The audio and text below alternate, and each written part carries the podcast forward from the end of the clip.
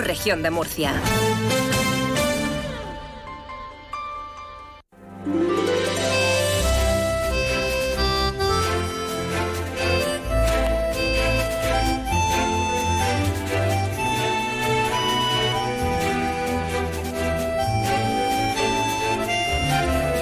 En estos momentos comienza Más de Uno Región de Murcia. Toda la información y el entretenimiento hasta las 2 menos 10. Julián Vigara. Acabada la semana de información turística a la que todos los medios somos fieles, muy fieles, pues volvemos a plantar los pies en el suelo, con el eco de otras informaciones que en tan solo un momento les vamos a ir dando cuenta de ello. Muy buenas tardes, se acabó el fin de semana y lo ha hecho con temperaturas anormales y que poco o nada eh, ayudan a que nuestros embalses empiecen a recuperarse. ¿Ustedes saben lo que significa que ya no tengamos invierno? ¿Se han planteado esa pregunta? ¿Que cada invierno que pasamos sea mucho más cálido? Pues piense que qué veranito nos espera. Si el invierno es así, miedo me da. Miedo me da. Los modelos que manejan, de hecho, los meteorólogos eh, no apuntan nada bueno y atinar no es nada complicado. O sea que podríamos cerrar los ojos y saber perfectamente, yo ya lo estoy haciendo, qué tiempo nos espera este verano. Calor no. Mm, lo siguiente, exacto. Les recuerdo, les recuerdo que eh, la Confederación Hidrográfica del Segura ya advirtió hace unas semanas que si en este trimestre no llueve, tendríamos un importante problema, especialmente para los agricultores, como aseguraba hace un mes, ahora después vamos a hablar con él, estas eran declaraciones que hizo hace un mes el presidente de la Confederación Hidrográfica del Segura. Esto es lo que decía. Como decimos, eh, nos encontramos en situación de alerta. Previsiblemente eh, nos encontraremos en el primer trimestre ya con una declaración de sequía extraordinaria si no se producen las lluvias que venimos reclamando como necesarias para poder cambiar este escenario y por lo tanto nos encontramos ya en la Cuenca Segura con todo el paquete eh, de medidas administrativas mm, que, que el plan especial de sequía precisa para una correcta gestión de la misma. Por lo tanto, hemos de entender que los eh, trabajos de anticipación a, la gestión de la sequía extraordinaria cuando ésta se vaya a declarar, pues se encuentran realizados por el organismo de Cuenca y quedamos a la espera de la evolución de la climatología. Quedamos a la espera de la evolución de la climatología, decía hace, hace un mes Mario Urrea, que es el presidente de la Confederación Hidrográfica del Segura. Desde AEMET advierten que hay muy pocas posibilidades, de hecho, si fija en los próximos siete días, le comentamos nosotros, es que no hay posibilidad de lluvia. Es que usted mira al cielo y dice, oye, va a llover. No, no, no, no, no va a llover. Ni se espera lluvia, ni está ni se la espera. La llegada de un nivel de emergencia, precisamente por escasez de recursos en la cuenca, podría conllevar un recorte de hasta un 50% en las dotaciones a las producciones de riego, además de paralizar el agua para los jardines urbanos o el cese de la limpieza con mangueras de calles, baldeo o prohibir incluso el llenado de piscinas. Las cosas no van bien. Sí que es cierto que en febrero y marzo no se prevé aplicar nuevos recortes, pero de cara a la, a la campaña de primavera, el campo sí que puede encontrarse con más restricciones si la lluvia no llega. Por cierto, no lo he comentado.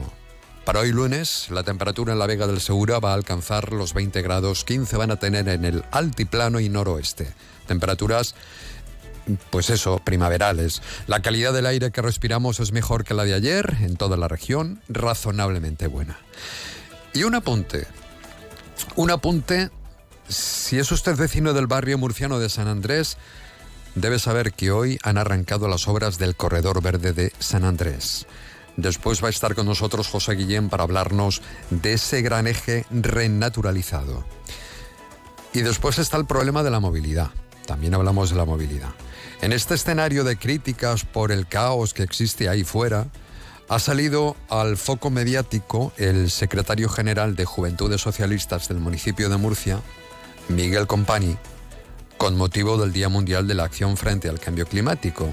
y ha lamentado que el alcalde de Murcia, habla de Ballesta, haya condenado a los murcianos al peor transporte público y al aire más contaminado del país. Escuchen porque habla incluso de boicotear los nuevos carriles bus, que es lo que dice que está haciendo el alcalde. Los jóvenes murcianos y murcianas son los más perjudicados por la cruzada del alcalde Ballesta contra el transporte público y los nuevos carriles de autobús. El Partido Popular ha metido en un cajón el plan que dejó preparado el Partido Socialista para reforzar los autobuses públicos con nuevas frecuencias y nuevas líneas. Y ha paralizado la recuperación del servicio de Bubobús, algo incomprensible. Además, con su boicot a los carriles bus provocará aún más retrasos en los autobuses que dan servicio a los barrios y las pedanías, haciendo más difícil la vida de muchos jóvenes. El PP nos condena al peor transporte público de España y al aire más contaminado del país, dañando nuestra salud. Y por si fuera poco, nos deja tirados sin alternativas para desplazarnos. Los jóvenes populares han respondido a la crítica socialista. El representante de Nuevas Generaciones en Murcia, en el municipio de Murcia, Patricio Ortiz, afirmaba, ahora lo van a escuchar, que el PSOE tendría que estar todos los días pidiendo perdón por el caos circulatorio en Murcia. El PSOE tendría que estar todos los días pidiendo perdón por el caos circulatorio en Murcia. El tiempo que estuvo el PSOE en el Ayuntamiento de Murcia nos ha condenado al peor caos circulatorio de la historia, empeorando sin precedentes la huella medioambiental del municipio. Los jóvenes socialistas deben saber que quien eliminó el búho y redujo frecuencias en más de 31 pedanías del municipio de Murcia fue el PSOE de Serrano. Y deberían hablar con los más de 150.000 murcianos que perjudicaron con su mala gestión. Desde que Ballesta ha vuelto a la alcaldía, se ha mejorado la movilidad también en las pedanías, aumentando el número de frecuencias y reduciendo así el tiempo de espera entre autobuses. Estamos al lunes 29 de enero de 2024 en la realización técnica, sin ganas de salir, pero sí de iluminar con la misma potencia que lo hace tras la nube Sol Rentero en el año 1990. Vamos hasta ese año. Miguel de Molina concede una entrevista para Canal Sur. Lo hace desde su exilio en la ciudad que le acogió, Buenos Aires. El cantante español, con aureola de mito y creador de la copla, La Bien Pagá, relataba en una secuencia que van a escuchar ahora un, un episodio que no me salía de su vida, donde tres altos cargos franquistas le daban una paliza casi de muerte en el año 1941. Me metieron en el coche y tomaron por la Recoleta hasta Cibeles. En Cibeles, le digo, pero no íbamos a la dirección General de Seguridad. Dice, a dónde vamos lo vas a saber ahora. Me llevaron hasta los altos de la Castellana, me maltrataron, me dieron resino, me cortaron el pelo a tirones porque no sabían y yo tenía el pelo muy, lleno de grasa del teatro y no hacían más que meterme a la maquinita y tirar. Tú no veas el partido que fue. Me golpeaban con los puños de las pistolas, tan fuertes que a mí me daba la sensación que me pegaban tiros. Cuando se cansaron, me hicieron beber resina punta de pistola. Dios me ayudó y se lo volqué encima de todos ellos. Se fueron oliendo resina.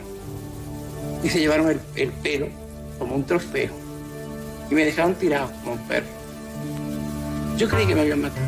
Bien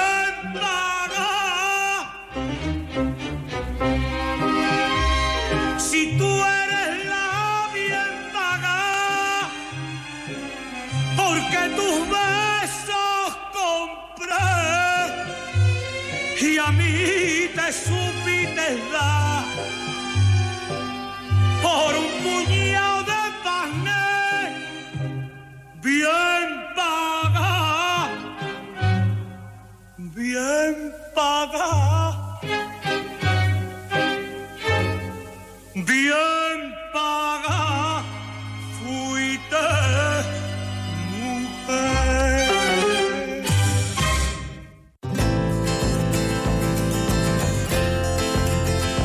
Previsión del tiempo para hoy lunes, también para mañana que nos cuenta Marta Alarcón desde AEMET. ¿Qué tiempo nos espera Marta? Muy buenas tardes. Muy buenas tardes. En la región de Murcia tendremos cielo con intervalos de nubes medias y bajas con temperaturas máximas sin cambios o en descenso, quedándose en cifras de 19 grados en Murcia, Mazarrón y Molina de Segura, 18 en Águilas, Lorca y Cieza, 17 en Cartagena, 16 en Caravaca de la Cruz o 15 en Yecla. Y de cara a mañana seguiremos con cielo nuboso con temperaturas máximas en descenso, quedándose en cifras de 19 grados en Murcia, Mazarrón y Molina de Segura 18.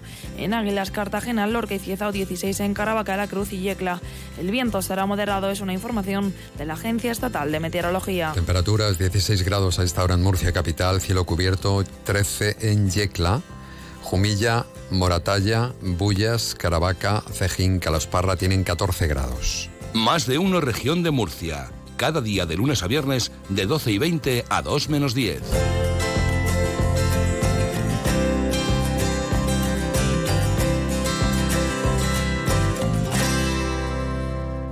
Y en nuestra sección a quien no le va a gustar vamos a recordar a los Amaya que grababan su primer disco en el año 1969. Aunque no fue hasta el año 1977 cuando lanzan uno de sus temas referentes, Vete, del que han pasado 47 años de su publicación. ¿A quién no le va a gustar?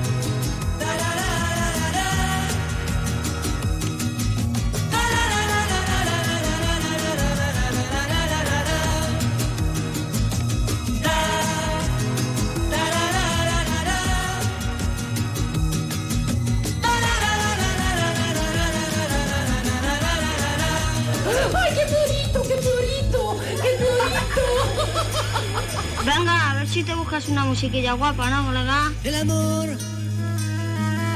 es algo bello que estropeas sin darte cuenta. Mujer, ¿sabes qué? Te di mi vida, te di mis besos y ahora te alejas otra vez. ¿Qué es lo que quieres de mí?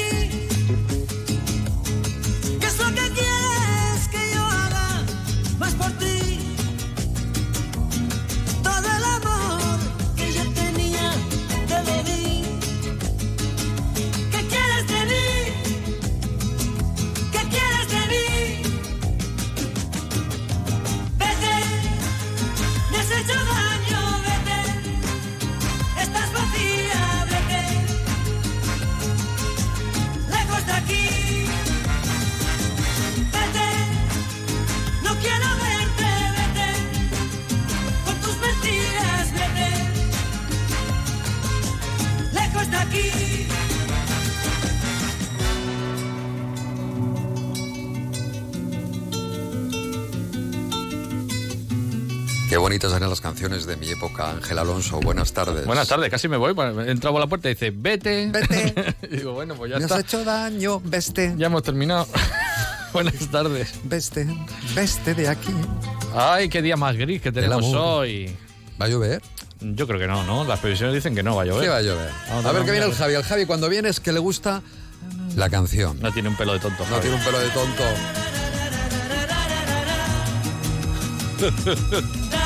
¡Qué brillo tiene en el pelo ese hombre!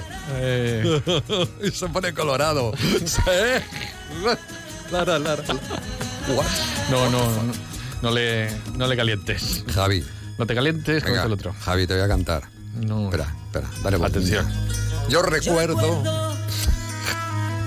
aquellos días en que tú por mí vivías, mujer. Destruiste, destruiste ese amor que te di con ilusión. Ay, está mal cantado, he visto, fíjate, utiliza, destruiste, dice, está mal. Yo Confiaba en ti, yo que pensaba que era todo para ti. Y ahora te alejas sin decirme un adiós. ¿Qué quieres de mí? ¿Qué quieres de mí? Y ahora Ángel ya viene con los No, coros. yo no, yo no. Vete, me has hecho daño, vete. Estás vacía, vete. Lejos de aquí. ¿Sabes qué pasa? Que vamos a cortar ya, porque el luego, Javi, claro, el, me Javi, quedo- el Javi está aquí porque yo creo que es su época chunga. Todo el mundo ha tenido una época chunga. y el Javi se ha puesto aquí enamorado de la Javi es un compañero para nuestros amigos. Sí, sí, ¿no? Un compañero que es como el termómetro. Si algo le gusta, viene al estudio. Y Esta canción, ¿A qué te recuerda, Javi, esta canción? Pues a su época de... No, no de joven, porque sigue siendo joven. Esta es de los años. Esta es de los 80, último, principios de los 80. 70 y... ¿70 y algo? 77, 77. 77. Claro, es que para entonces Javier ya... Tiene 47 años esta canción. Casi nada, madre. Nada, es la reencarnación, efectivamente. Madre mía, no pasa el tiempo ni nada.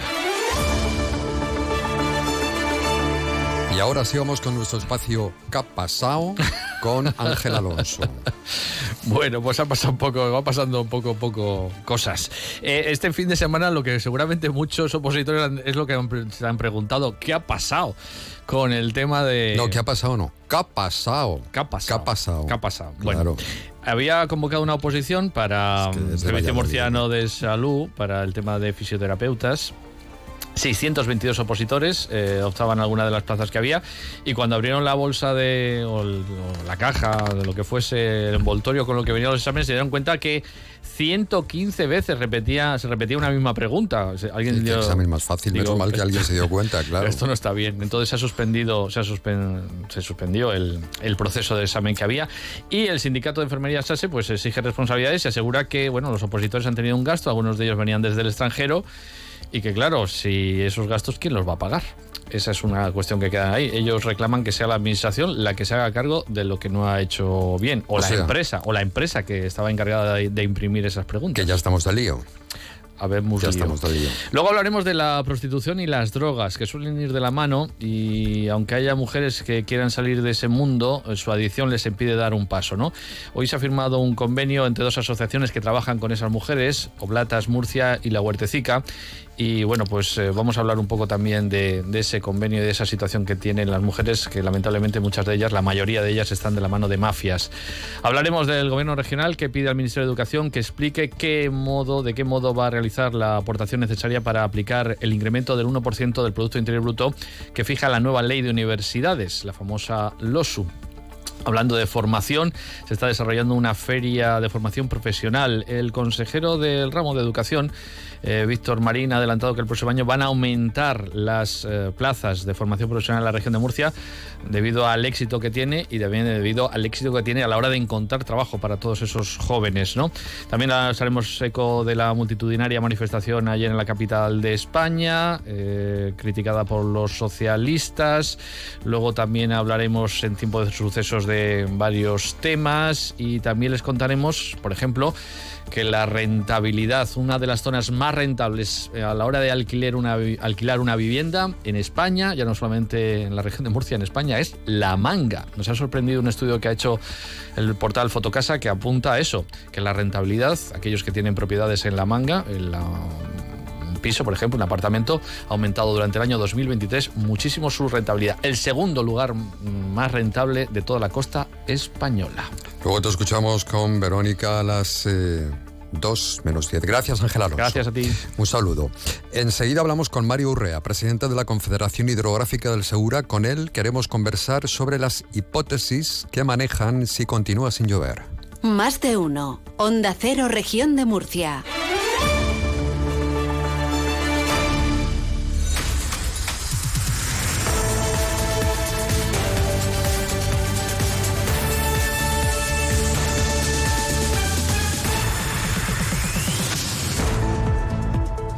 Existe la verdad es que mucha preocupación. Hemos abierto con este asunto el programa Más de Uno Murcia.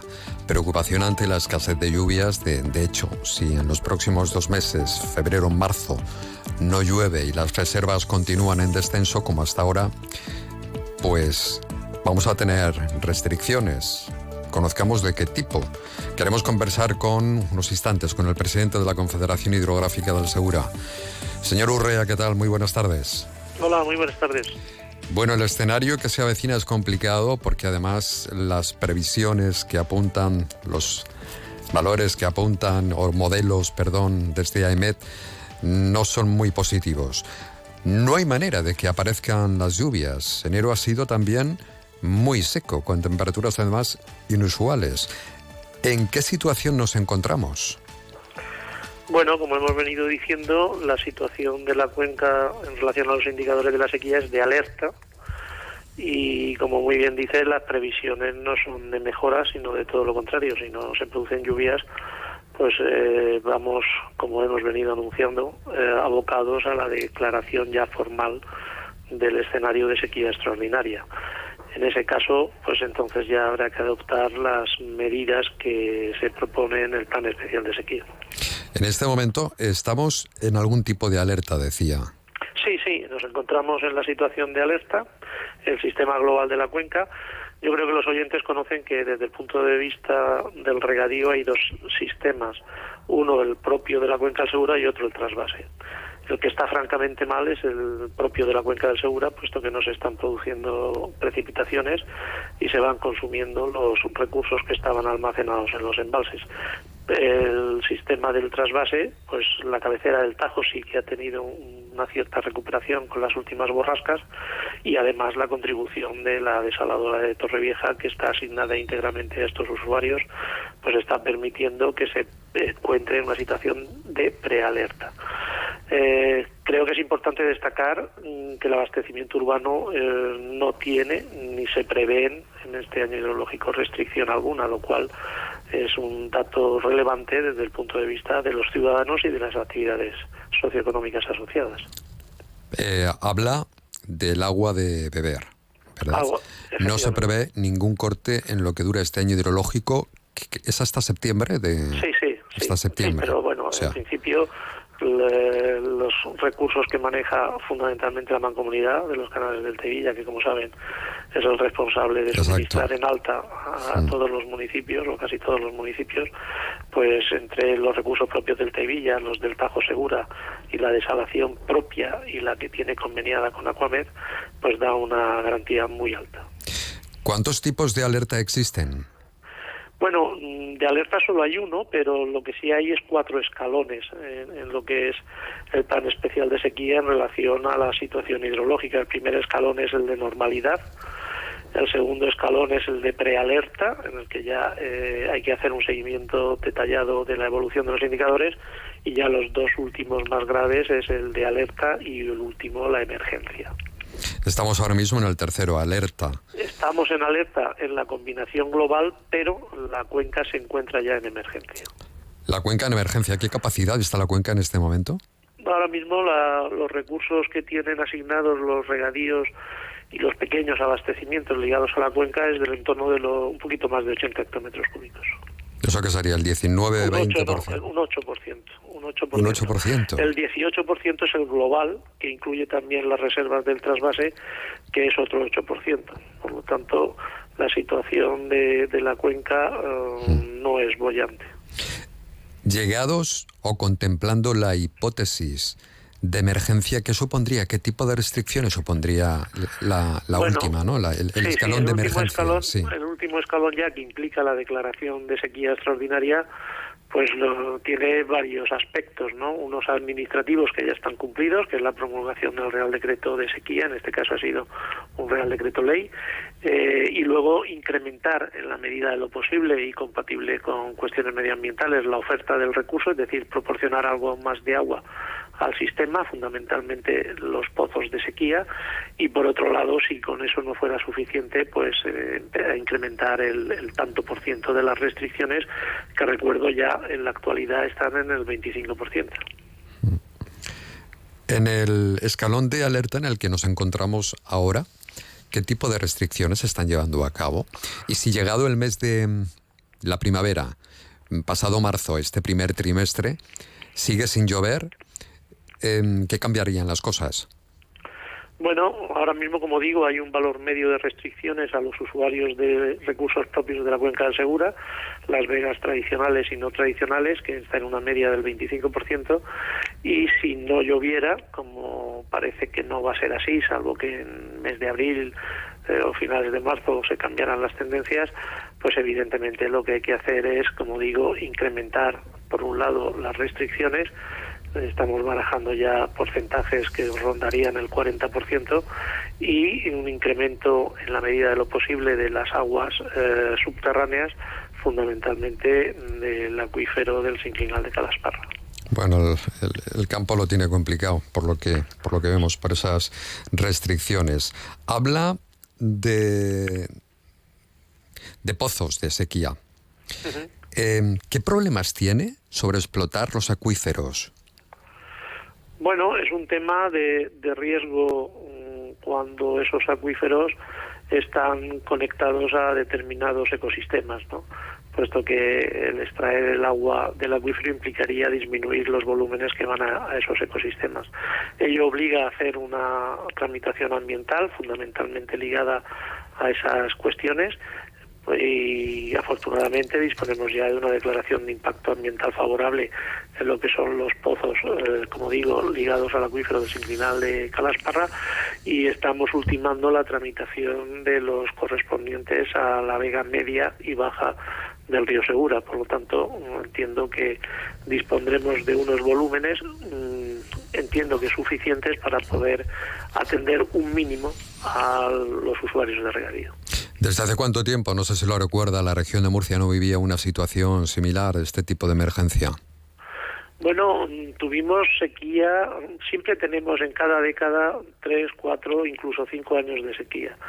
Eh, los últimos son la sequía que se declaró en el año 2015 y que llegó hasta el 2018 aproximadamente, en el que en la cual pues hubo que eh, realizar por los mismos mecanismos estamos ahora mismo contemplando y que eh, conllevó en su momento también pues la, la puesta en funcionamiento de, pozos de sequía y en aquel momento también pues algunas cantidades de las desaladoras que en aquel momento no se encontraban al 100% de su producción.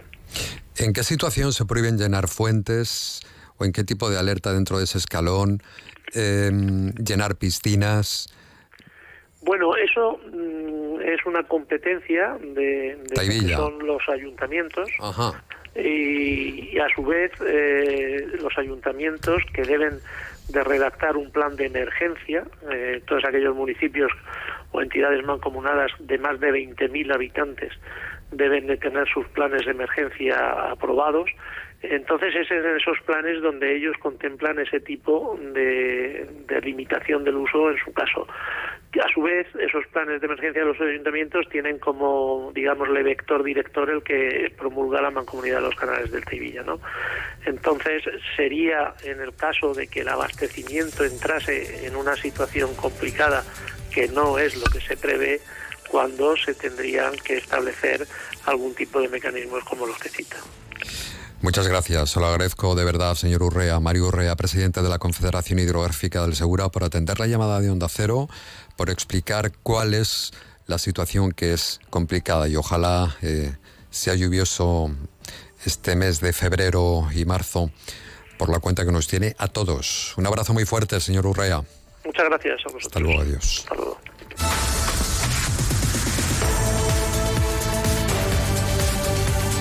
Escúchalo también por internet en ondacero.es.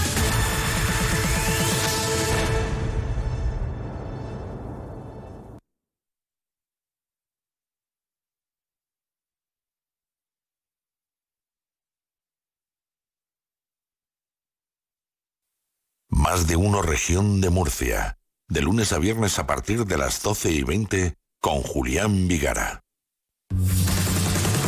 Almería es flamenco. Es sol, buen tiempo, buena gente. Almería son sueños cumplidos. Almería es algo especial. Para mí Almería es la entrada al paraíso. Almería, cambia tu perspectiva. Ayuntamiento de Almería. Tengo 20 segundos para contarte que hay lugares donde el tiempo hace de cada minuto una obra maestra, de cada paso un recuerdo y de cada pulso una huella que te marca para siempre. No tengas prisa, respira, disfruta, escucha su latido dormido en cada calle, en cada campana, guardando el eco de la eternidad como un tesoro. Tic-tac, tiempo. Lorca, donde el tiempo es oro. lorcaturismo.es Síguenos en redes sociales. Arroba más de uno Murcia.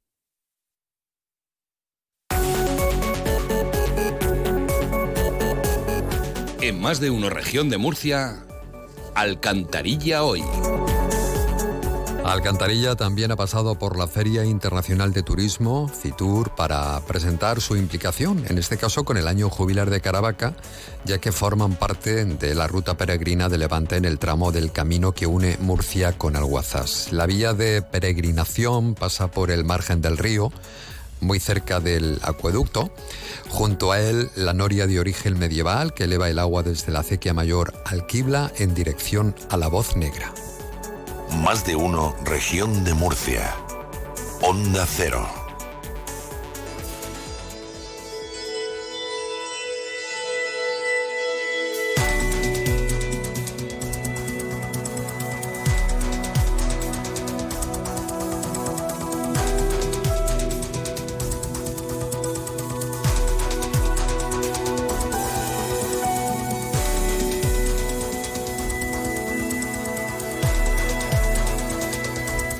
Las obras del corredor verde de San Andrés eh, han comenzado, parece ser que esta mañana, si es que no se han retrasado. Se trata de un proyecto del vamos a hablar, donde la ciudad va a ganar un, eje renaturalizado desde el Jardín Botánico del Malecón, que está en calle Pintor Sobejano, hasta la Plaza de San Agustín, comprendiendo las calles Juan de la Cierva y García Alix, si mal no me equivoco. Vamos a saludar al concejal de Desarrollo Urbano, don José Guillén. ¿Qué tal? Muy buenas tardes. Muy buenas tardes, don Julián. Bueno, finalmente han comenzado los trabajos para revegetar esa zona o no? Sí, han comenzado, hoy con normalidad, según estaba planificado. Van a, a desarrollarse a lo largo de estos meses hasta el verano, en los que estarán concluidos. Vamos a trabajar de forma que la afección al tráfico, pero sobre todo a los vecinos, sea eh, inexistente o la mínima posible. Eh, los trabajos más importantes de pavimentación se harán hacia el final de la obra y, y, eh, cuando no haya tráfico se harán en horario nocturno, eh, ya en, aprovechando esos días en los que la ciudad va a estar más tranquila, porque los murcianos se irán eh, mayoritariamente pues eh, fuera de la ciudad y usando ese horario nocturno, buscando siempre el que con estas obras no solo se mejore la, el medio ambiente la calidad de vida, sino que los meses que duren no, no tengan afección sobre los vecinos del barrio. ¿Cuánto tiempo más o menos calculan que puede durar eh, remodelar todo este espacio?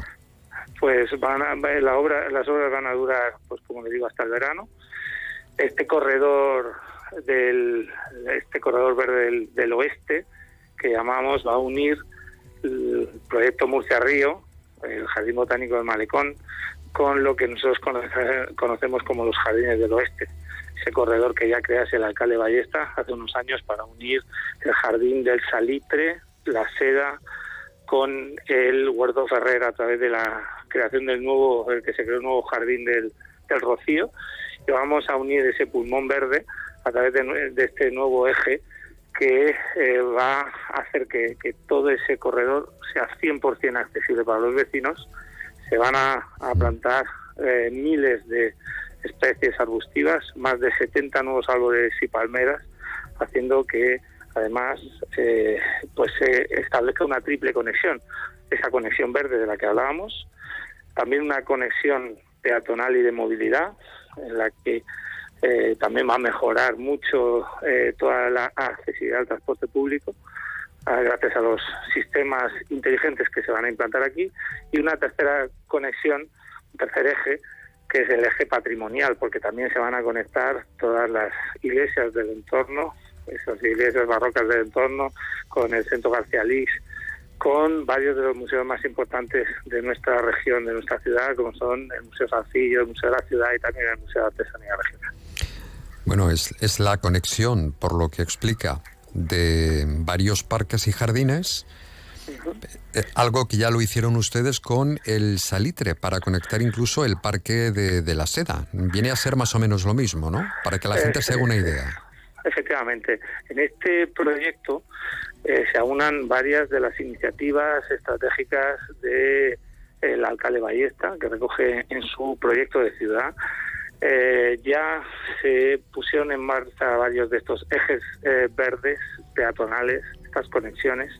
Ejemplo de ello pues es el propio Murcia Río, que une nuestras pedanías, eh, que están bañadas por el río Segura a lo largo de 27 kilómetros, pero también en la zona urbana, que han generado todo ese pulmón verde peatonal y también ciclista en la orilla del Segura, desde el eh, Auditorio Víctor Villegas hasta el Jardín de las Cuatro Piedras el Jardín de la Alameda del Malecón.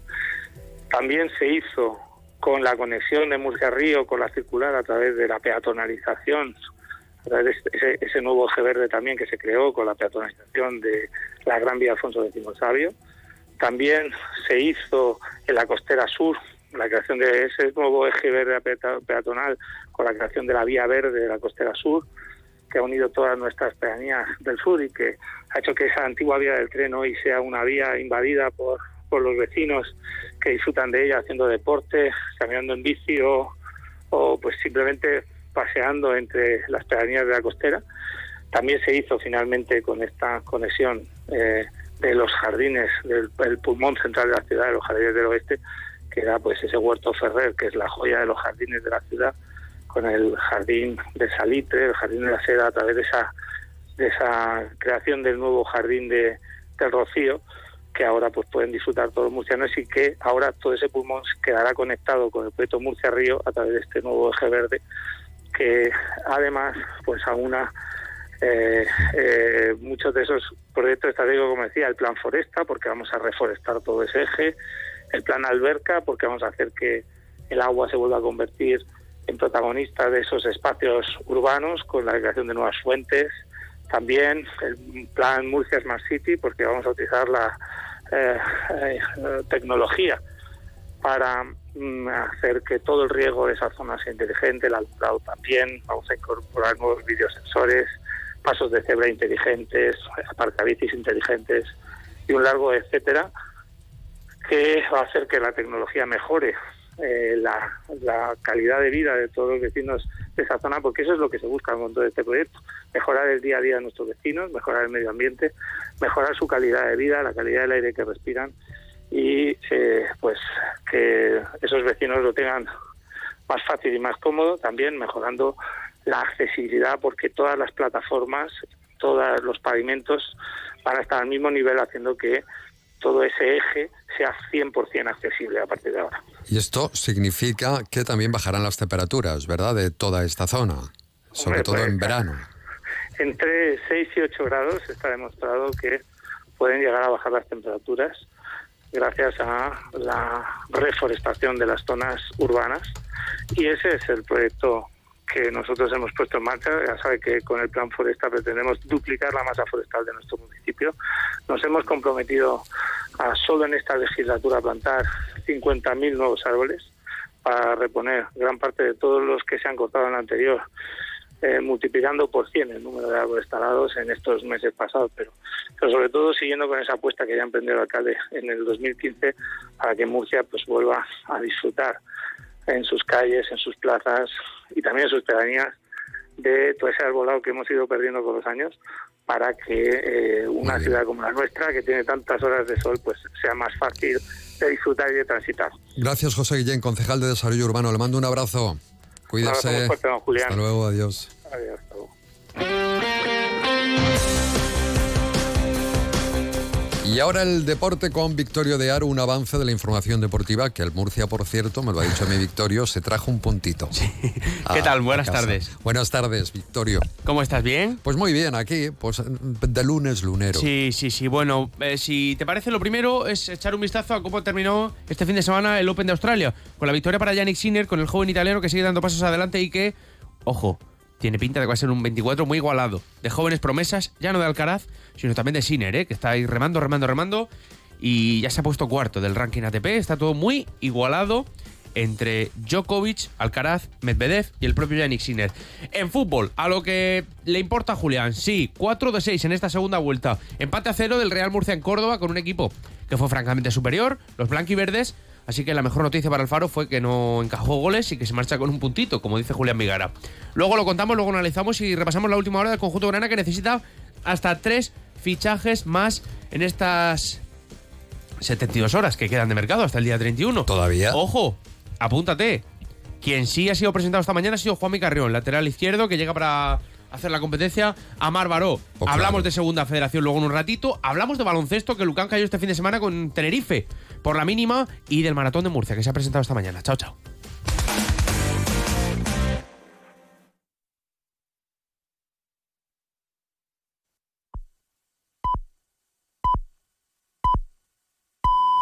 Es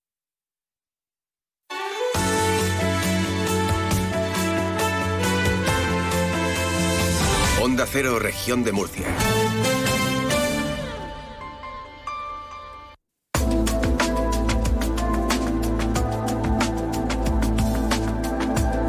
Tenemos que hablar del Hospital HL a la Vega, que ha sido reconocido, deben saberlo, como el centro privado con mejor reputación sanitaria de nuestra región. Eso es muy importante. Es la primera vez, de hecho, que el Hospital Murciano del grupo HLA pues consigue situarse en, en ese listado que se elabora a partir de las valoraciones de profesionales sanitarios, de asociaciones de pacientes, también de gestores y comunicadores de la salud. Este reconocimiento se suma a otros muchos, como el reciente TOT 20, a, a su gestión hospitalaria global, al sello de excelencia de calidad asistencial QH, con dos estrellas, y el sello de experiencia europea EFQM, con más de 400 puntos. Dicho lo cual, y resumiendo, que estamos ante un im- importante hospital del que queremos hablar de estos galardones que ha recibido y especial de ese último reconocimiento con su director médico, con el director médico del Hospital HA La Vega, el doctor Pedro Mateo Beltrí. Doctor Mateo, buenas tardes y enhorabuena por la parte que le toca. Buenas tardes, muchas gracias. Eh, ¿Cuáles han sido las últimas incorporaciones del hospital, tanto, doctor, a nivel de equipamiento como a nivel de equipo humano? Bien, el propósito del grupo HLA y su lema de sumar salud hace que asumamos la responsabilidad de mejorar y ampliar todas nuestras áreas, como estamos haciendo, para dar poder y poder dar un servicio integral y así hacerlo para todos los pacientes que lo demandan. ¿Qué tipo de pacientes son? Y lo conocen todos los murcianos. Pues son pacientes privados fundamentalmente, pero atendemos todas las compañías aseguradoras, mutuas, tráficos y también en colaboración con el Servicio Murciano de Salud para dar eh, esta asistencia a todos los murcianos y colaborar con el Sistema Nacional de Salud en procedimientos ahora mismo que estamos haciendo digestivos de cardiología y recientemente también de la en nuestra unidad de reproducción. ¿Qué hacemos? Tenemos a los mejores especialistas y haciendo una inversión tecnológica para dar los mejores resultados. Y entrando un poquito en materia, ¿cuáles son esas inversiones en tecnología? Fundamentalmente en radiodiagnóstico con nuevo TAC y resonancia de última generación eh, y con un bloque quirúrgico nuevo con 11 quirófanos integrados, un arco vascular de última generación, una zona amplia de reanimación con 13 puestos para potenciar servicios como traumatología, cirugía torácica e intensivos. Y todo esto, doctor, todo ese resumen que ha hecho, mm, esas incorporaciones que forman parte de HL a la Vega, ¿de qué manera eh, están mejorando la calidad asistencial? Bien, eh, haciendo hincapié en los mejores profesionales, siempre pensamos en un hospital, en los médicos. Yo quisiera ampliar, eh, son fundamentales estos profesionales, pero la calidad asistencial al final de, de un hospital está relacionada directamente con todos los trabajadores del hospital, enfermeros, auxiliares, celadores, áreas de administración, para dar una calidad tanto a nivel profesional como humana una atención personalizada a todos nuestros pacientes. Esta combinación de alta tecnología y trato basado en empatía y calidad humana son los sellos de identidad de HL a la Vega. ¿Cuáles son los, los siguientes objetivos de HL a la Vega em, para estos próximos meses? Bien, nuestro objetivo es seguir trabajando en la línea que nos hemos marcado, mejorando lo que ya tenemos y creando nuevas áreas asistenciales que tienen que ser en medicina cada vez más especializadas. Así tenemos nuevas unidades de cardiología y radiología intervencionista en nuestro arco vascular. Muy recientemente puesta en marcha ese área de radiología intervencionista para procesos complejos a nivel eh, cerebral, por ejemplo, de pues de problemas vasculares, de aneurismas cerebrales y lo solucionamos en nuestro arco vascular gracias eh, a grandes profesionales y teniendo todos los medios, así como cirugía cardiovascular, único hospital eh, murciano privado para hacer esta cirugía cardíaca, neurocirugía con un nuevo equipo de neurocirujanos que están de guardia para todos los eh, procesos complejos de patología cerebral y en nuestro área nueva de traumatología. En nuestra política de misión y valores, dando la importancia y la trascendencia a poner al paciente siempre en el centro de la toma de decisiones. El paciente tiene el derecho a decidir libremente después de recibir toda la información adecuada entre las opciones clínicas disponibles. Bueno, yo decía al principio que se han, se han alzado ¿no? el hospital con un gran número de reconocimientos, de premios en los últimos meses, pero el hospital bueno, siempre ha manifestado ¿no? que su verdadero premio a la confianza, y esto lo decía hace un, hace un momento, ¿no? poner en el foco al paciente, es la confianza precisamente del paciente. ¿Qué mensaje en 20 segundos, porque no queda más tiempo, qué mensaje le gustaría transmitir a estos pacientes o futuros pacientes? Bien, pues nuestra, nuestro hospital de Vega mantiene una filosofía basada en el concepto, como ya he dicho, siempre de poner el paciente en el centro de la toma de decisiones, seguir trabajando en la línea que hemos marcado, mejores profesionales, tecnología de vanguardia y toda esta inversión tiene el fin de dar una asistencia de máxima calidad a los ciudadanos de Murcia y comunidades, eh, pacientes que vienen de comunidades cercanas. Muy bien, ahí lo dejamos. Muchísimas gracias, doctor, por haber atendido la llamada de Onda Cero al director médico del Hospital HLA La Vega doctor eh, Mateo Beltrí. Le mando un abrazo, gracias por atendernos y que sea un buen año para todos. Muchas gracias, Onda Cero. Buenas tardes. Gracias, hasta luego, doctor. Adiós, adiós. Te mereces esta radio. Onda Cero, región de Murcia. Tu radio. Torre Pacheco. Experiencias con cinco sentidos. Descubre nuestros enclaves más turísticos. El paisaje protegido del Cabezo Gordo. El singular paraje del Pasico con su molino de viento. La ermita que alberga a la Virgen del Pasico. La Ruta Verde. Los atardeceres con encanto. Y el Festival de Cante Flamenco de Locerro. Torre Pacheco. Experiencias con cinco sentidos. Ayuntamiento de Torre Pacheco. Gracias y mil gracias a los más de 2.128 murcianos que habéis confiado en Peugeot Marcos Automoción en 2023. Queremos agradeceros el apoyo incondicional con sorteos exclusivos solo para vosotros. Entra en peugeotmarcosautomoción.com y descubre todas las sorpresas que tenemos para ti. Gracias por formar parte de nuestro viaje. Peugeot Marcos Automoción. En Dos Males Shopping estamos de rebajas. Empieza el año con las mejores propuestas en ocio y restauración, con las ideas más originales en complementos y hogar. Lleva la moda más atractiva y todo a unos precios, pues eso, de rebajas. Todo lo que pides lo encontrarás en las rebajas de Dos Males Shopping, abierto los 365 días del año. Síguenos en nuestras redes sociales para estar al día de las aperturas, eventos y numerosos sorteos. Este 2024, Mojácar te propone el mejor plan. Ven a disfrutar de su luz, de su mar, de sus sabores y sus rincones escondidos, llenos de magia y leyendas. Un plan para disfrutar con quien tú quieras. Pero eso sí, cuando estés aquí, tienes que vivir cada momento intensamente. Ven a Mojácar. Escuchas más de uno región de Murcia, desde Onda Cero, Murcia, Bullas, Moratalla y Yecla.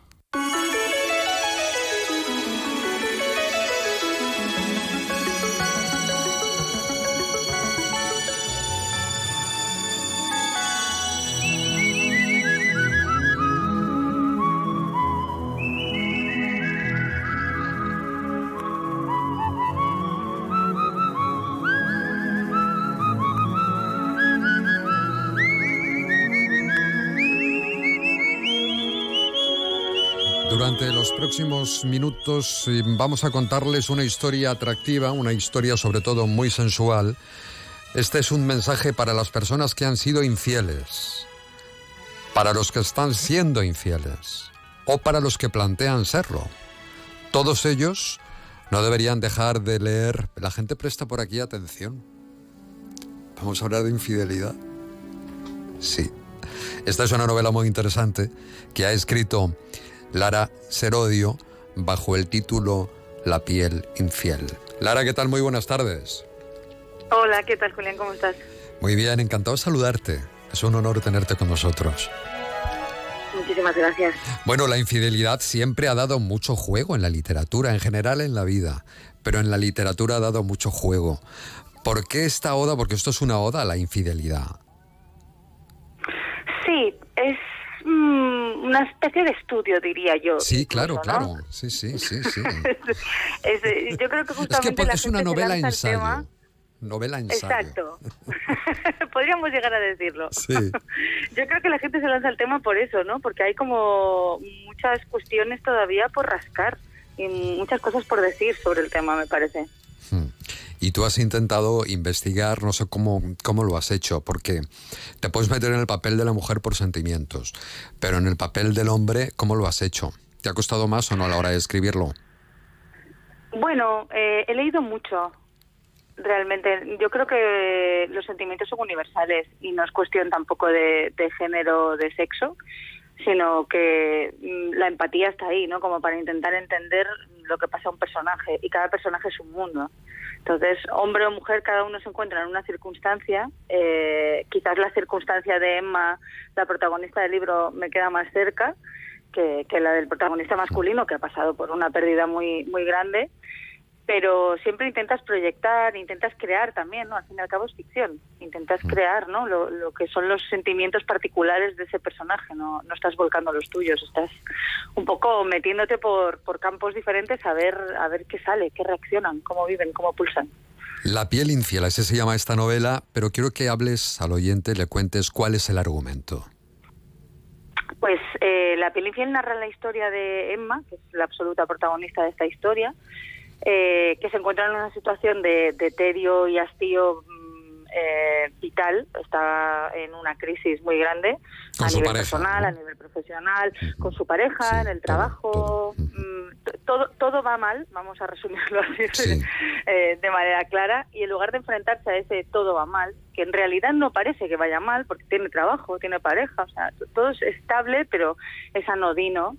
Eh, y en lugar de enfrentarse a esa crisis, eh, bueno, se presenta en su vida un- el personaje masculino ¿no? de esta historia, Alexis, y, y comienzan un flirteo que los va a llevar a, entablar un afer muy turbulento, siempre en el entorno de trabajo de ambos, y Emma se va a entregar a este afer precisamente para no ver a todo lo que está mal y va a abrir puertas a- hacia otros sitios que al fin y al cabo la van a llevar, mm, bueno, sin hacer ningún spoiler, que se dice hoy en día mucho, eh, la van a llevar por, por caminos incluso más turbulentos de los que se aleja, vamos a decirlo así. De todos modos, es que la infidelidad genera mucha adrenalina, en general, ¿no? Situaciones límites que llega a vivir precisamente la protagonista de esta novela, Emma. Exacto. Esa es poco la búsqueda, creo yo, de, de ella y de ambos personajes. Las tonterías que se pueden de llegar a hacer. Claro, no, no. Que, bueno, puede- que mm, puedes terminar fatal, además. Sí. Eh, en el caso de ella, claro, se encuentra en su puesto de trabajo, le aparece este deseo, no, Es- esta tentación, vamos a decirlo así, en el puesto de trabajo y el hacer se consuma en el propio puesto de trabajo. Entonces, en un inicio es muy emocionante, digamos que es incluso el incentivo, ¿no? Para ir a trabajar. Pero por otro lado es lo que dices, eh, bueno, eh, conlleva unos riesgos en, en- solo en el entorno laboral ya eh, el hecho de que la puedan descubrir, la puedan despedir, eh, bueno, mm, abre una serie de puertas a sitios también muy complicados. Pero esa es la razón también en parte, ¿no? Por lo que los dos se lanzan a, a este hacer, porque también les, pro- les produce un placer, un éxtasis y una emoción inigualables. Oye, ¿cómo lo has vivido y te lo has pasado escribiendo con determinadas escenas subiditas de tono? Pues intento ser muy meticulosa y muy explícita, pero con una intención, porque me gusta ser muy realista y también eh, fría, vamos a decirlo así. No me gusta utilizar eh, muchos términos que se ven a veces en la literatura erótica que no van a- al kit de la cuestión. Eh, y siempre intento que las historias, digo, las escenas no sean eh, eróticas porque sí, sino que realmente hagan avanzar la trama, ¿no? Y que cada escena que uno se va a encontrar está hablando en el punto en el que se encuentran los dos personajes. Hay algunas incluso que no son cómodas. Esto he de advertirlo también al lector. Mi Bueno. padre lo pasa muy mal leyéndolas. Ya me lo he imaginado, es que me he imaginado, digo, hombre, cuando los padres lean el libro, papá dirá, pero mi hija, ¿cómo es Sobre capaz? todo mi padre, sí, Claro. sí, sí. No, no, bueno, no, pero- porque en su cabeza proyecta, ¿no? Que la protagonista soy yo, imagino, no Claro. lo sé, no lo hablamos. Es un Sí, tema que no, es, es un tema tabú, exacto. Oye, yo- nosotros también tenemos aquí los viernes un espacio que se llama Sexo Sentido y proponemos muchos temas que son además muy interesantes, ¿no? Para normalizar la sexualidad, claro. Y mi madre dice, ¿pero quién te ha enseñado esas cosas? ¿Sabes? O sea que... En fin, bueno, Bueno, pero es lo que dices, precisamente porque no te lo han enseñado, no lo has normalizado y es algo que hace todo el mundo. Está bien hablar de ello también, ¿no? hay una, algo muy gracioso que me ha llamado la atención, el papel que juegan las abuelas en toda esta historia. Sí, eh, el personaje de Emma es muy pequeñito, pero digo, el de la abuela de Emma, eh, pero es un guiño a, todas abuelas. estas historias que siempre, sí, que siempre tienen esta figura de oráculo, ¿no? De persona sabia, mayor, eh, que ya ha vivido todo, que ya está de vueltas, que no está aquí para educarte, ¿no? En este sentido siempre se dice que, que las abuelas, los abuelos son los que miman y los padres los que educan. Y me gustaba esta idea de que la abuela fuese el sitio al que acudir por sabiduría. ¿no? Pero toleran mucho mejor este tipo de situaciones que los propios padres. Sí, porque lo ven desde otro punto, Sí, intentan ser diferente, apoyo, ¿no? Intentan no juzgar, creo yo también, que Bueno. es importante. Pues a leer La piel infiel de N de novelas, La piel infiel, que ha escrito Lara Serodio. Un beso, Lara. Un beso, muchísimas Hasta gracias. luego. Adiós. Hasta luego.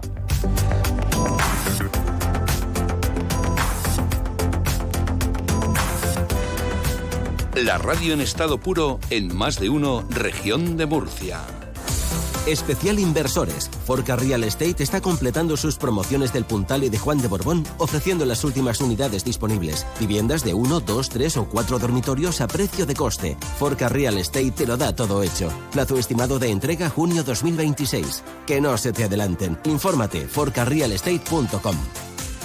Grandes rebajas en Colchonería La Casa de Laura, donde encontrarás las mejores marcas del descanso y te aconsejarán la mejor opción porque dormir y descansar no es lo mismo. Con descuentos de hasta el 60%. Está en Murcia, en Pintor Almela Costa número 4. Colchonería La Casa de Laura. No dejes escapar tus sueños.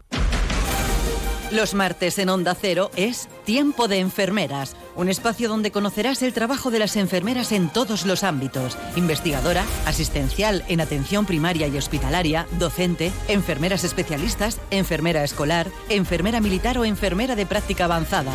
Un programa patrocinado por el Colegio Oficial de Enfermería de la región de Murcia.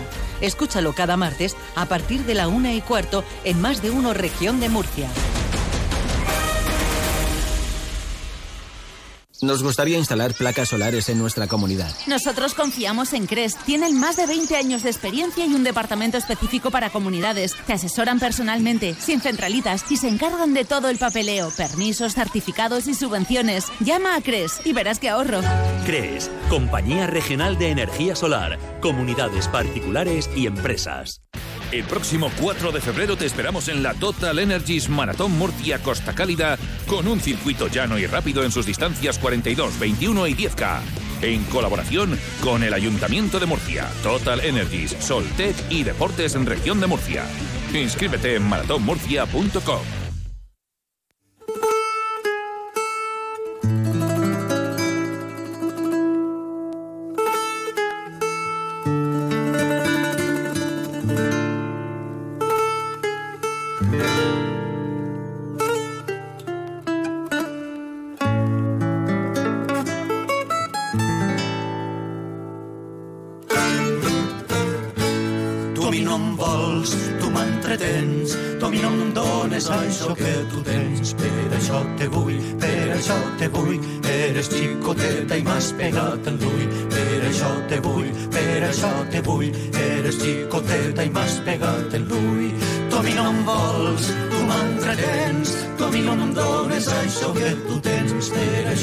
vull, per això te vull, eres xicoteta i m'has pegat en l'ull. Per això te vull, per això te vull, eres xicoteta i m'has pegat en l'ull. Ja me sento dejar la novia, ja me sento malhumorat. I sa mare li diu xiquet, carabassa t'hauran donat. Ja me sento de cada novia, ja me sento malhumorat. Mare li diu al meu Hemos puesto un poco de folclore a esta hora de la tarde eh, porque va a comenzar la nueva edición, sería la cuarta del Folk Fest que organiza como cada año Surefol junto con eh, la comunidad autónoma, con la Consejería de Turismo, Cultura, Juventud y Deportes. Va a ser en el Víctor Villegas. El otro día hablamos con uno de los eh, artistas que van a formar parte de ese cartel. Estuvo con nosotros Rodrigo Cuevas y hoy lo hacemos con, con Alicia, que está ya preparada aquí en nuestro estudio, que le ha costado llegar. ¿Qué tal Alicia Baltasar de Surefol? Muy buenas Hola, tardes. Buenos días, es que el- entre el tráfico y salir de la huerta cuesta. Cuesta, ¿eh? Cuesta. Bueno, ya estás a gustito, relájate, sí. disfruta, que ya está al otro lado Miguel Tebar. Miguel, ¿cómo estás? Muy buenas tardes, Julián. Buenas tardes, Alicia. Hola, oyentes. Miguel. que es nuestro periodista musical, y me dijo, tenemos que hablar con Alicia. Y digo, pues claro, esta es su casa. Hacía mucho tiempo que no venía a ver. Sí, es verdad. Es verdad. Hemos hablado por teléfono y demás, pero bueno, así siempre hay una buena ocasión. Sí, sí. Bueno, ¿cómo se presenta este año? Bueno, pues eh, creemos que muy bien. Aunque Muy bien.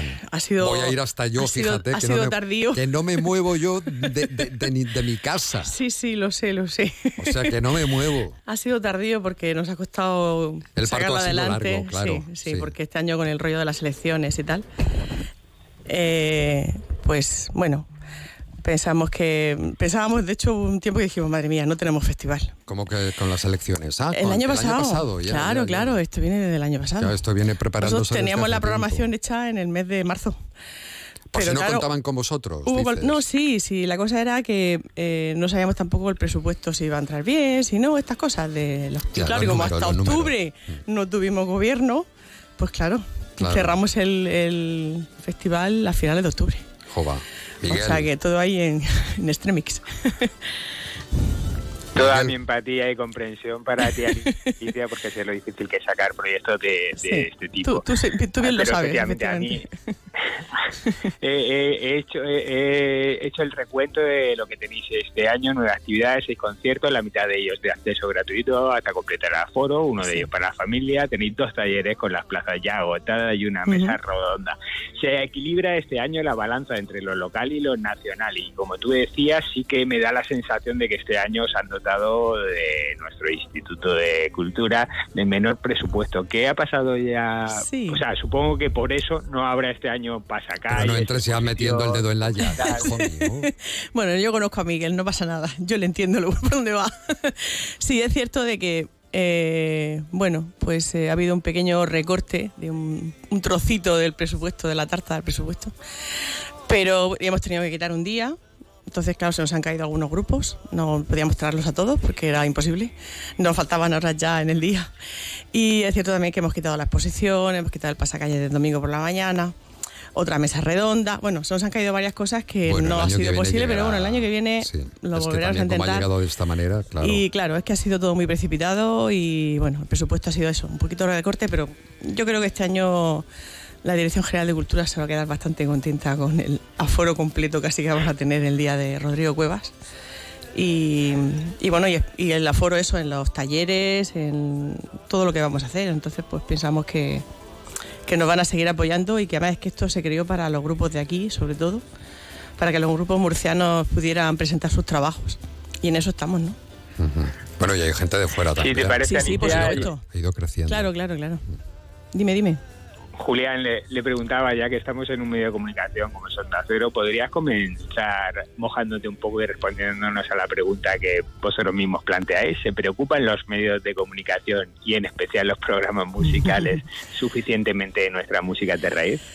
Bueno, yo Es muy siempre- especializado. Sí, claro, es lo que pasa. Yo siempre digo que tengo un poco el corazón partido porque los que sí os preocupáis un poco de las músicas de vez en cuando, un poquito y tal, pues yo entiendo de que, claro, que no son músicas demasiado comerciales, aunque luego, bueno, sale un Rodrigo Cuevas y todo el mundo está flipado.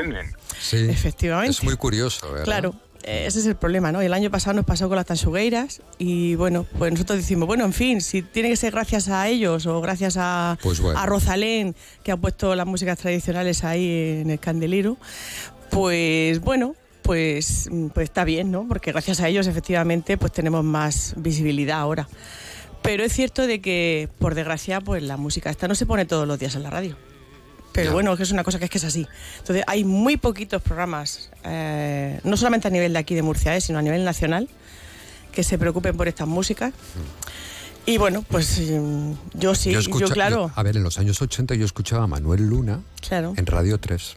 Claro. que hacía un programa Sí, de sí, este la tipo. tarataña, sí. Y yo lo de hecho, escuchaba, ese programa sigue existiendo. Sigue existiendo. Ahora lo, lo lleva Fernando Íñiguez, que fue el presentador de la primera edición del Fall Fest, y que si Dios quiere repetirá, porque como traemos, intentamos traer presentadores periodistas de, de programas nacionales, Claro, de- conocidos, del expertos tema en la del folk, materia, claro, que sí. conocen a los grupos y esos estos estilos, y entonces pues seguramente volverá a repetir y volverá a, a, bueno, pues a presentar los grupos y a participar con nosotros todo el fin de semana en, en futuras ediciones seguro. Miguel, ¿te das cuenta de las cosas que yo escuchaba cuando era joven?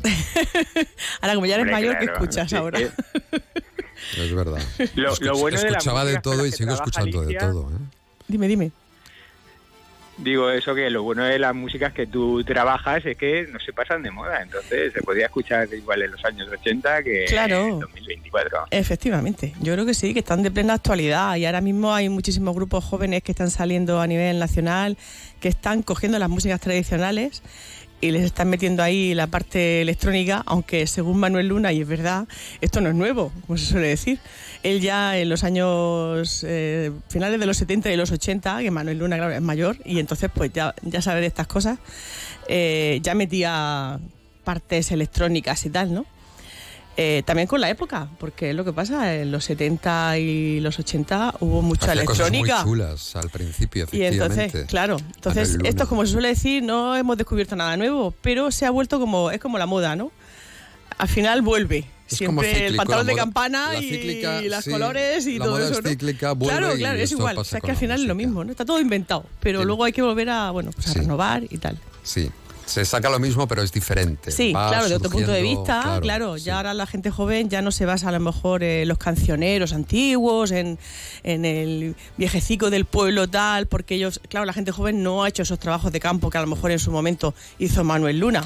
¿no? Entonces, claro, no es el mismo punto de vista, pero bueno, pues eh, también hay que ponerse, hay que actualizarse. Entonces, pues creemos que es bueno. Entonces, vamos, este, este año vamos a tener a Manuel Luna con su proyecto electrónico y vamos a, eh, que es el proyecto, o sea, el- la propuesta Samperio, Electro Granja Folk, que lo tendremos el sábado por la mañana, con acceso gratuito, ahí en el hall del auditorio. Y luego, pues claro, el, el domingo a Rodrigo. Pero bueno, el sábado por la noche tenemos a dos grupos tradicionales de, de nacionales, uno de Extremadura y otro de la Comunidad Valenciana, eh, Manu Sequera y, y Urbalia Rurana. Pues lo mismo, que yo creo que la gente que vaya a escuchar también se va a sorprender, porque son músicas muy bonitas, con bonitas melodías, con sus explicaciones de, del por qué, eh, la razón de, eso- de esas músicas. Y bueno, pues yo creo, invito a todo el mundo a que, bueno, que se acerque un poquito más al folk, ¿no? Que la gente que los años pasados eh, he visto yo que, que se acerca por primera vez un poco por curiosidad, Se ha sorprendido. se ha sorprendido y les ha gustado. Y siempre me han dicho, Alicia, ¿por qué no? Anda, porque yo no había visto esto nunca, ¿por qué no había escuchado esta música? Digo, pues por eso mismo, porque ves, nos salen en medio de comunicación. Esto y es. volvemos al tema. No, no, es verdad, sí. Yo sé que mm, mucha culpa tenemos nosotros, pero vamos a escuchar a Manuel Luna, que no forma parte del cartel, ¿eh?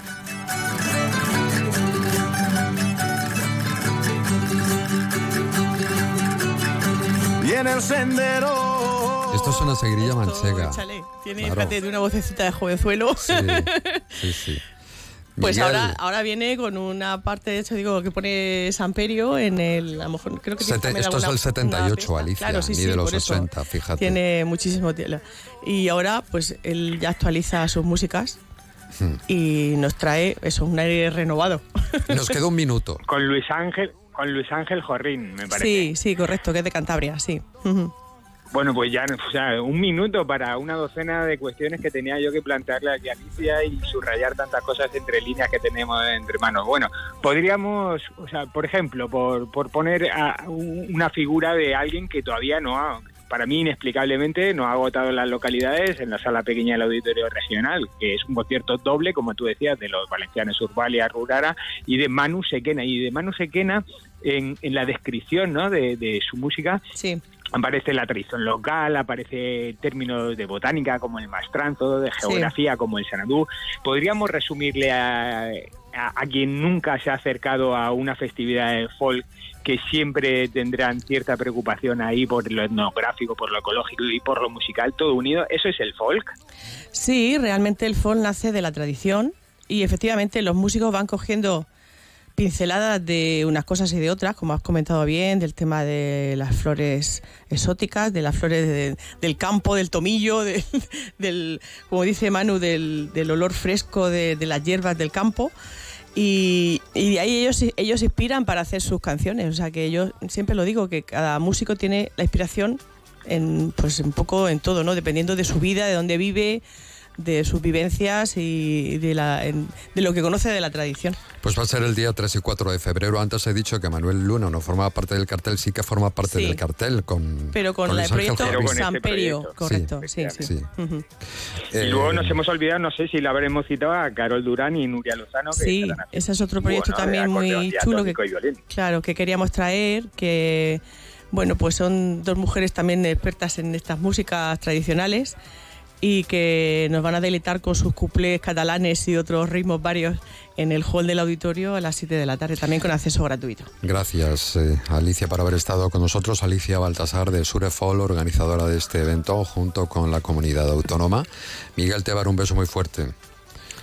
Un abrazo. Quien quiera saber más de Rodrigo Cuevas, que se escuche la entrevista que le hicimos hace un par de semanas, ¿no, Julián? Sí, y quien quiera saber más del festival, pues en la página web. Surefolk, ¿verdad? Sí, bueno, pero está- Y tiene- sobre el- todo que el lo festival visite. tiene su propia, Su propia página. que es Folfest Murcia. folkfestmurcia.com. Vale. Vale, y estamos en todas las redes sociales, ahí por ahí nos encontrarán. Un beso muy fuerte a los dos. Muchas gracias. Hasta luego. Adiós, adiós Un Miguel. abrazo.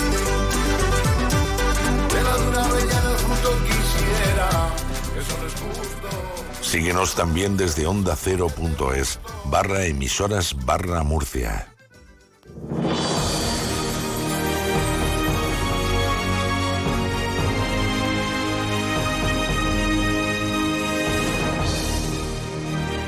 En Onda Cero Región de Murcia, no te pases de listo.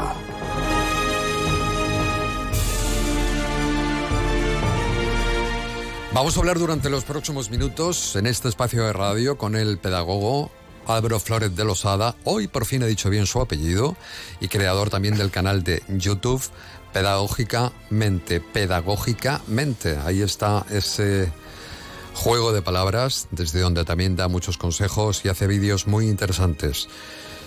Eh, Álvaro Flores de Losada, ¿qué tal? Muy buenas tardes. Pues muy bien, ¿tú qué tal, Julián? ¿Cómo estás? Nuestro pedagogo de cabecera, yo cada día peor, más mayor, más achacoso, mm, más todo. Se te ve genial por fuera.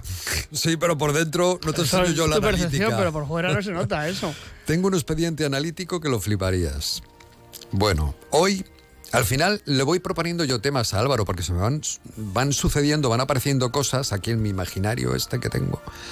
Y entonces digo, lo mismo Álvaro no dice que no, que hay otro tema más interesante, pero él se adapta a todo. A lo sí, que yo ya es que me gusta. Sí, ¿verdad? Me gustan así como los retos. Yo, tú me lanzas Claro. el guante y yo lo recojo el guante. Y yo creo que los niños, en general, hay una nueva educación. Y esa nueva educación tiene que ver con la sobreprotección. Estamos creando, iba a decir inútiles, no exactamente, pero críos que llegan luego a una edad más adulta, 20 años, y no saben moverse por sí Hmm. solos. Que tienen tutoría, aparecen con el papá en la universidad y se meten en la tutoría, ¿no? Con el profesor de la universidad y el profesor dice, pero, pero esto qué es, pero esto qué es.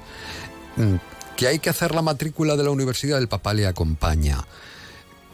Vamos a ver, estamos perdiendo el norte, ¿o no? Sí. Álvaro, Sí, sí. Sí. ¿verdad? Esto no es Mm. bueno, No es bueno. Claro. Nos hemos pasado al extremo contrario. Hemos pasado de un extremo a otro. Sí. Sí, sí. Claro, antes era mm, todo lo contrario, pero es que ahora ya hemos ido al otro. Aquí no hay, no hay equilibrio. ¿Qué problemas genera precisamente esa en, en la edad infantil? Proteger demasiado al niño y no dejarle ver la realidad, ¿no? Pues, bueno, el problema principal es que no se convierte en un adulto autónomo y ni útil para sí mismo y para la sociedad. O sea, sí que hay literalmente un proceso de inutilidad del ser humano.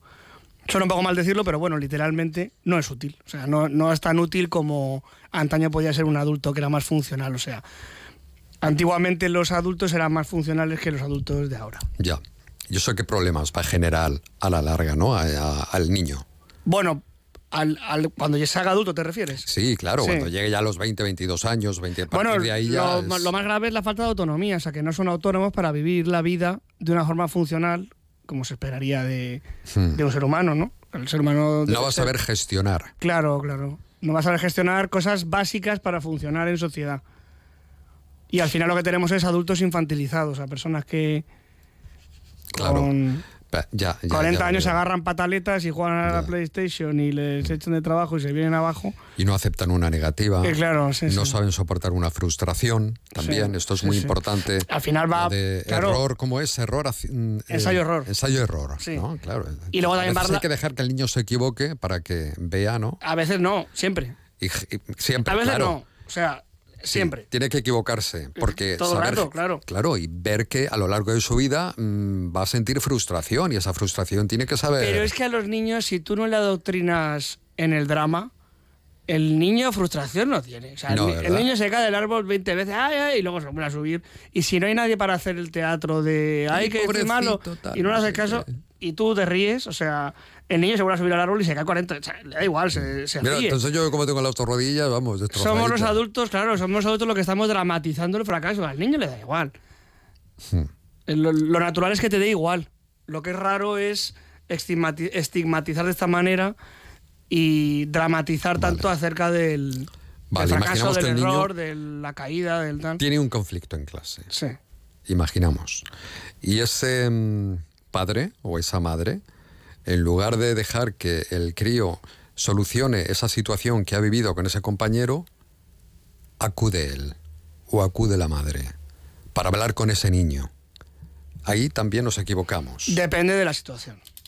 Vale. Claro, porque, hombre, depende. No Depende es del lo mismo, grado. No es lo mismo que te diga tonto a, que te, del grado, a ¿no? que te peguen una paliza y te dejes sangrando en un charco de sangre, o sea, en el suelo. O sea, Hombre, ya, de- no me no, pero, no, pero término, que no. es que Pero depende del grado, la- depende del claro, la, la magnitud del problema es decisiva para saber si el padre o la madre deben interactuar o interceder o no.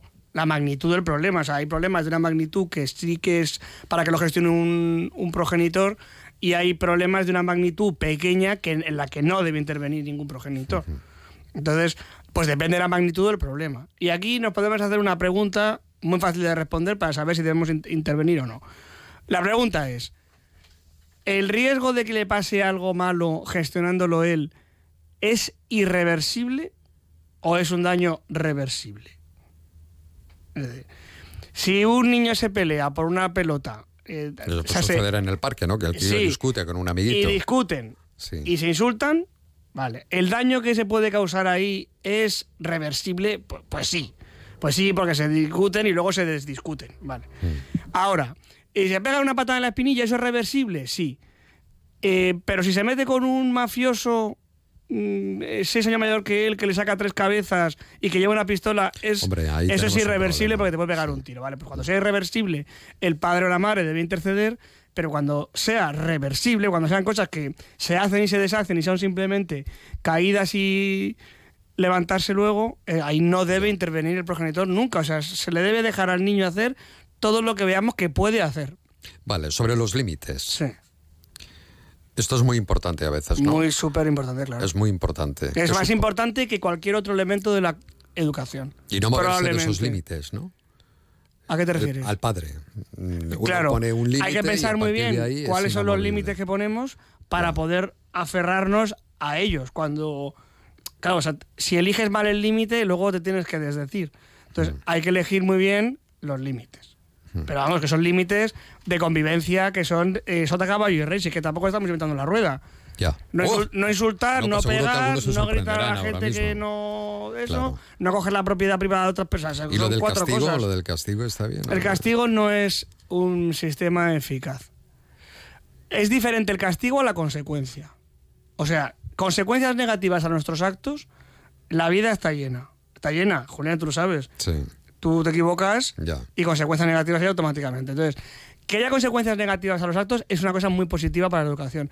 Pero que haya un castigo, no. ¿Cuál es la diferencia? La consecuencia negativa es algo que se deriva de la acción. Intrínsecamente está relacionada con la acción. Por ejemplo, si has pegado a fulanito, vas a ir a pedirle perdón a fulanito. Pero eso no es un castigo. No. Eso es una consecuencia que tiene relación directa con la acción. Pero si pegas a fulanito, te castigo sin salir, pero ¿qué relación tiene? O sea, el castigo no es... Claro, no, no tiene ninguna relación con la acción. Entonces, consecuencias negativas a modo de castigo, entre comillas, si tiene relación con la acción, sí que es pedagógico, pero cuando no tiene ninguna relación con la acción, no. Y luego, nunca moralizar. Pragmatismo siempre. Los niños que hacen cosas solos y que o los papás le hacen los deberes o le ayuden a hacer los deberes, algunos les, les hacen los trabajos, ¿no? Los niños deben moverse solos, ¿no? Deben aprender a, a estudiar solos. Sí, Aunque deben tengan alguna hacer- duda, se le ayuda y ya está, pero a veces le, les hacemos las cosas. Sí, deben hacer ¿Que salen del que- cole y les llevamos la mochila también? No, No, claro, ellos no. con la mochila. Deben hacer todo lo que veamos que pueden. ¿Ves, Sol Rentero? Cuando salga mi Rafael del cole, tú no le lleves la mochila. La mochila la carga Rafael. Si pesan mucho, que pesen mucho. ¿Sí o no? Claro, bueno, a pero los ahí, va- ahí vamos pena. con lo del daño reversible y irreversible. ¿Cuánto pesa la mochila? ¿Pesa tanto como para deformar la columna? Sí, pues entonces cuidado. Yo no tengo la columna deformada, ¿eh? Bueno, pero sí que es verdad que a lo mejor si hay una persona con una lesión de espalda o se le contractura mucho el cuello, pues a lo mejor unas ruedas para las mochilas Sí, también. unos rodines, sí. Sí, también hay que ser, hay que ser pragmático. Vale. Pero cuando sean depende. cosas reversibles de, poca Y es importancia, que se me hace pensar cuándo sí, cuándo no, ya me cuesta. Hay, que, hay que pensar, ¿eh, Julián? Es que, es que para educar hay que pensar mucho. Ya, ya. Hay que pensar, claro. Y estos papás, no, no, esto no lo toques, esto mejor... ta-". No. No, si lo puede hacer y el daño es reversible. Nosotros podemos estar haga. detrás, ¿verdad? Claro, claro, que se ver, caiga. Claro, otra cosa es que coja un cuchillo para hacerse un bocadillo de jamón. Y que se tropiece y se pegue un porrazo, si es que eso es súper Claro. súper sano. Bueno, cuidado con la sobreprotección, no es buena. Nos lo ha dicho el amigo y experto Álvaro Flores de Losada, que cada 15 días nos acompaña.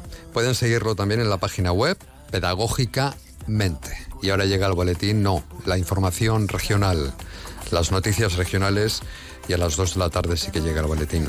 Álvaro Flores de Losada, un abrazo. Otro para ti, Julián, Adiós. gracias. Hasta mañana.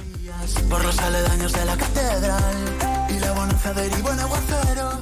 Más de uno región de Murcia. Cada día de lunes a viernes de 12 y 20 a 2 menos 10.